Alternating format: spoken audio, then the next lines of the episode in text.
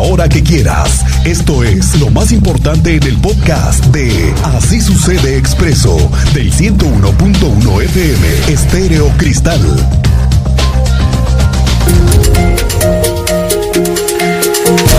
Bueno, pues tenemos una buena noticia para aliviar un poco el tránsito de la zona norponiente de la ciudad. Que todo, todo es tráfico en esta ciudad, pero ¿se acuerda usted de esta caseta de peaje de Capufe que se encuentra conectada con el libramiento, que cuesta creo que 8 pesos? Bueno, se hizo una solicitud al gobierno federal para que en esta temporada de tráfico intenso y sobre todo que tenemos remodelación de 5 de febrero, no se cobrara la caseta que fuera gratis. Y al menos parece que no será gratis todo el día, pero sí por horas. Y tú sabes más de esta nueva medida. Cuéntanos, Andrea Martínez. Muy buenas tardes, bienvenida. ¿Qué tal, Miguel Ángel? Muy buenas tardes y también a toda la audiencia. Pues así es, la Secretaría de Infraestructura, Comunicaciones y Transportes aprobó liberar las casetas de cobro de libramiento norponiente. Así lo confirmó el día de hoy el gobernador del estado, Mauricio Curi González. Esto tras eh, pues una reunión que mantuvo con personal de esta dependencia federal y quien pues ya determinó apoyar esta decisión y liberar así el tránsito pesado que circula por Avenida 5 de febrero durante la ejecución de las obras de reingeniería. Y bueno, de esta manera el gobernador explicó que se encuentran eh, justamente pues en este proceso para que se liberen estas dos casetas que se encuentran en el tramo de Querétaro para que tengan una gratuidad de las 6 de la mañana a las 10 de la noche. Escuchemos justamente esta información que nos compartía el día de hoy el gobernador de Querétaro. Ya aprobaron la liberación de las casetas, solamente estamos pues, en el proceso, porque al fin y al cabo son temas burocráticos, ya pasó por los dos eh, consejos que tenía que pasar, y se va a dejar libre el, paso de las casetas del norponiente, de las dos casetas, este, de 6 de la mañana a 10 de la noche. Y bueno, como ya escuchábamos, Curi González indicó que se encuentran en este último proceso burocrático, pero destacó que lo importante es que ya se autorizó la liberación de estas casetas. Finalmente, bueno, pues aclaró que una vez eh, puesta en marcha esta gratuidad, bueno, pues esta tendrá una duración de seis meses. Esta fue la información, Miguel Ángel. Gracias, Andrea Martínez. Estamos pendientes y es una buena medida. Ya le diremos el día que entre en vigor porque todavía no entra en vigor, todavía hoy hay, que pagarla, pero por trámites burocráticos le haremos, eh, le diremos el día en el que comience a ser la gratuidad. Oiga, le decía hace rato Cristian, el tráfico que tuvimos en Bernardo Quintana, prácticamente parada la circulación, ¿qué fue lo que pasó, Teniente Mérida? Buenas tardes.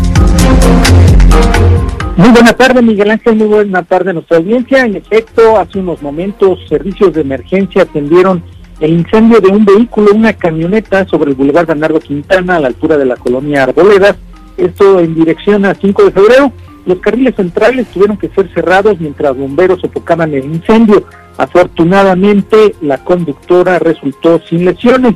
Estuvo a cargo la Policía Estatal del cierre vial y adelante eh, detalles de un sujeto que se presentó en oficinas de la Secretaría de Seguridad Ciudadana para realizar un trámite pero ¿qué crees? Que con documentación falsa los encargados se dieron cuenta, verificaron que eran documentos falsos, quería hacer el trámite con esta documentación apócrifa y al consultar los datos arrojó que tenía una orden de, aprehensión vigente en San Juan del Río, pues ahí mismo terminó siendo detenido por los elementos de la Policía Estatal.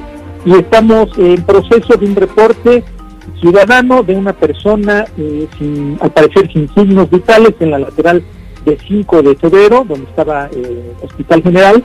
Eh, está en proceso este reporte y en breve les tendremos más detalles. Es lo que tenemos, Miguel. Gracias, Teniente Mérida. Estamos pendientes contigo. Oiga, hace 71 días que comenzó el operativo de en el que la Policía Municipal de Querétaro y ya las autoridades de movilidad tienen a su cargo este tramo de la 57 que ya fue municipalizado aunque solo 35 días con infracciones de las cuales ha sido por conducir con el teléfono celular en la mano. Mira, casi es por el que te agarran en la calle y 232 por ir con exceso de velocidad. La máxima que han encontrado en la 57 es 150 kilómetros por hora. Cada infracción ronda los mil pesos de sanción, por eso los infractores han tenido que pagarlas y muchos han disminuido. ¿eh? Ahora se lista el mantenimiento de la habilidad por parte de la Secretaría de Obras Públicas que contará con el apoyo del abanderamiento por parte de la Secretaría de Movilidad. Van a tener horarios para que no se entorpezca más allá, todavía más la circulación. Hemos aplicado 232 infracciones por exceso de velocidad, una por hablar por celular, o sea, en total llevamos 233 multas. La máxima que se detectó, el, máximo, la máxima velocidad que detectamos y que se infraccionó en estos días fueron 150 kilómetros por hora. Oiga, le comento que tenemos nuevamente por la tarde pronóstico de lluvia en la zona metropolitana de Querétaro y vaya que ayer nos previnieron con una lluvia disque ligera y ni tan ligera que estuvo varios árboles derribados y la primera prueba de lo que pudiera ser la temporada de lluvias para Querétaro. Ya sabemos que el clima no tiene palabra. Y me están avisando que el coordinador de protección civil, Javier Amaya, ha dado el anuncio de que pronostican lluvias de ligeras a moderadas para hoy miércoles, derivado de la presencia de dos canales de baja presión y además esta entrada de humedad del Golfo de México y del Océano Pacífico. Esta información la tienen ellos en tiempo real. ¿eh? Por cierto que hay un meteorólogo que por muchos años estuvo en la Fuerza Aérea y que interpreta perfectamente las nubosidades y los vientos. Le mandamos un saludo que se encuentra en la Unidad de Protección Civil Municipal. Y bueno, es que este pronóstico alerta en que en la zona metropolitana llueve y que en la sierra vienen hoy chubascos tormentosos. Querétaro, se estiman chubascos de ligeros a moderados en la mayor parte del estado, principalmente para la zona metropolitana, centro y sur, con cielos parcialmente nublados y temperaturas de los 11 grados centígrados como mínima y hasta los 28 grados centígrados como máxima. Para la zona serrana se pronostican chubascos tormentosos con cielos nublados y temperaturas entre los 16 a los 25 grados centígrados.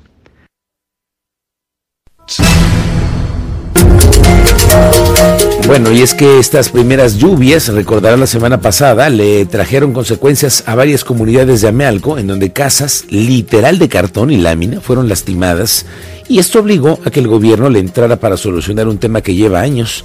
Nada más que hoy se dieron cuenta que por las lluvias en Amealco existen muchas, muchas necesidades, no solamente de cartón y lámina. ¿eh? Al menos ahora unas 300 familias les ayudaron con el tema de sus viviendas, según reportó el mismo secretario de Desarrollo Social Agustín Dorantes. Ayer le platicábamos de los operativos que se han instrumentado en el centro de la ciudad para ir contra el ambulantaje. El mismo subsecretario de Gobierno, Juan Carlos Arreguín, confirmó que serán permanentes los operativos en el centro histórico para evitar que se instalen pues estos que no son nada de artesanos, ¿no? Ya llevan las bolsas y bolsos de réplica y bueno, a muchos les están quitando sus espacios porque no son artesanos, no, nada de ello. Y ante estas acciones, el presidente de la Alianza por el Centro Histórico, Juan Antonio Torres, dijo que ellos han visto, al menos han enterado, de unos 100 comerciantes que se han instalado en plazas públicas en los andadores del centro histórico y que a ellos también les genera una competencia muy desleal. Estuvimos trabajando de la mano con las autoridades, hubo operativos para poder mantener nuestro centro histórico como lo hemos pedido nosotros siempre, en un marco de legalidad, en un marco de orden, donde se privilegie al comercio establecido y haya un piso parejo para todos los que hacemos comercio en nuestro centro histórico. ¿Cuánto ha incrementado la presencia de comercio? Que esta fecha también es una de las más importantes para la gente que viene de fuera Sí, tuvimos un incremento casi del 100% en estos días, ya se contuvo ahí, hubo un operativo por parte del municipio y esto, bueno, pues viene a mantener nuestro centro histórico bajo este, bajo este, este proceso de mantener, mantener. La Secretaría de Seguridad y Protección Ciudadana publicó hoy el decreto a través del cual el presidente López Obrador, escuche usted, ha ordenado la creación de la Comisión Presidencial encargada de la Coordinación Nacional para combatir el tráfico ilícito de drogas sintéticas y armas de fuego y sus municiones. La comisión tiene por objeto fungir como un grupo de trabajo especial para el seguimiento de las acciones que realicen las dependencias y entidades de la administración pública en el ámbito de su competencia. La comisión va a depender directamente del presidente López Obrador, como casi todo, casi, casi todo, y además va a estar integrada por los titulares de diferentes dependencias y de la Secretaría de Gobernación, Relaciones Exteriores, de la Defensa, de la Marina, obviamente de la Secretaría de Salud. Sí, se, creó ya eh, una comisión, eh, existe una representación del gobierno de Estados Unidos, una funcionaria, Elizabeth, está en la parte de seguridad de eh, la Casa Blanca por parte nuestra es la secretaria de Seguridad Rosa Isela Rodríguez y también ya Canadá nombró a un enlace. Y se van a llevar a cabo reuniones periódicas